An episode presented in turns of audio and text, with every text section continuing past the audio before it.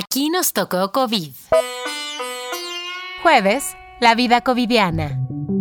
Dicen que nadie sabe lo que tiene hasta que lo pierde. Tal vez esa afirmación cobró sentido para muchos de nosotros cuando la pandemia trastocó todo en nuestras vidas. De eso queremos hablar, de esas transformaciones, experiencias, aprendizajes y también de las crisis, las personales. Cada jueves en este espacio presentaremos la historia que nos compartió alguien de nuestra audiencia y la rodearemos de contexto para entender que no estamos solos, que esto lo estamos viviendo juntos. A estos testimonios les llamamos historias covidianas.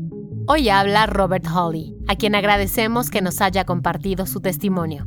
Esta es su historia covidiana. Mi nombre es Robert Holly y les hablaré de mi experiencia en la pandemia. Para mí fue un cambio duro y drástico ya que me dedico a la producción de eventos. Todos los eventos que tenía programados para este año pues obviamente fueron cancelados. Fue un poco difícil tener que administrar el dinero que se tenía pues para todo lo que ha sido este año de, de pandemia cuarentena. Me mudé de la Ciudad de México justo al inicio de, de esta cuarentena. Me mudé a Pachuca. Ahora vivo con mi novia. Esto ha sido una parte buena a pesar de todo ya que he logrado consolidarme en la relación, he logrado una relación más sólida, más estrecha con ella, hemos conocido muchas más partes el uno del otro. Robert no está solo. Como él, millones de personas tuvimos que ajustar nuestros presupuestos ante dificultades laborales. Pero en el caso de la industria de Robert, el golpe fue tectónico. ¿Cómo reunir personas en medio de una emergencia que nos obliga a distanciarnos? Imposible. Pero ¿a qué nos referimos cuando hablamos de organización de eventos?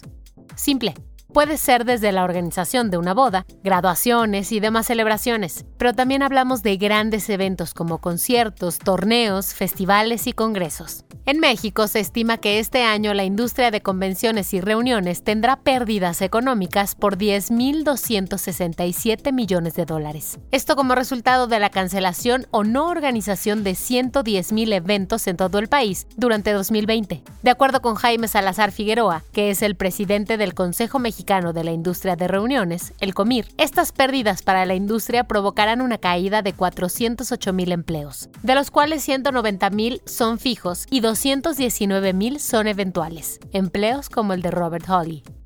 Por ejemplo, cuando se canceló el Gran Premio de México, se estimó que las pérdidas ascenderían hasta 17 mil millones de pesos. Este monto incluye patrocinios, compra de derechos de transmisión, entradas, hospedaje, consumo de alimentos y bebidas, compra de souvenirs y gasto de transporte. Estos 17 mil millones en pérdidas también implican que 9 mil personas no hayan trabajado para este evento y que 300 mil espectadores que acuden cada año se hayan quedado en casa.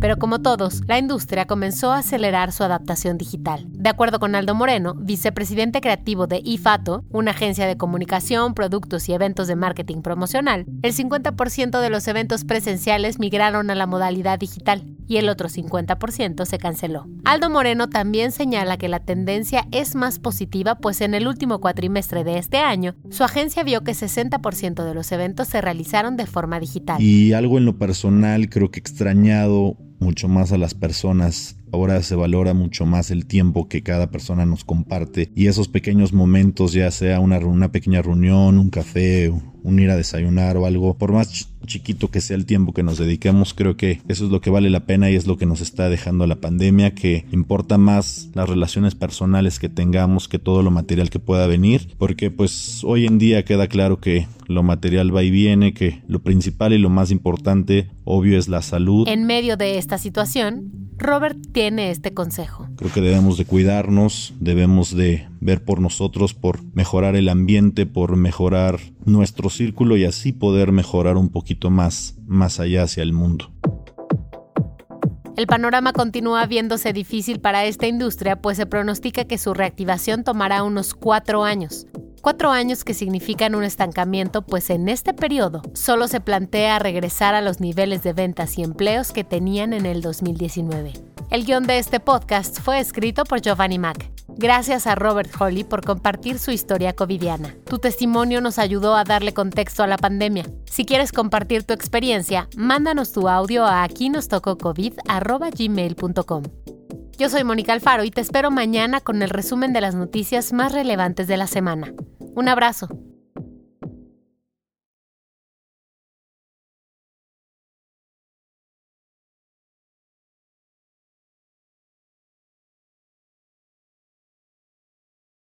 Viernes. Resumen de la semana.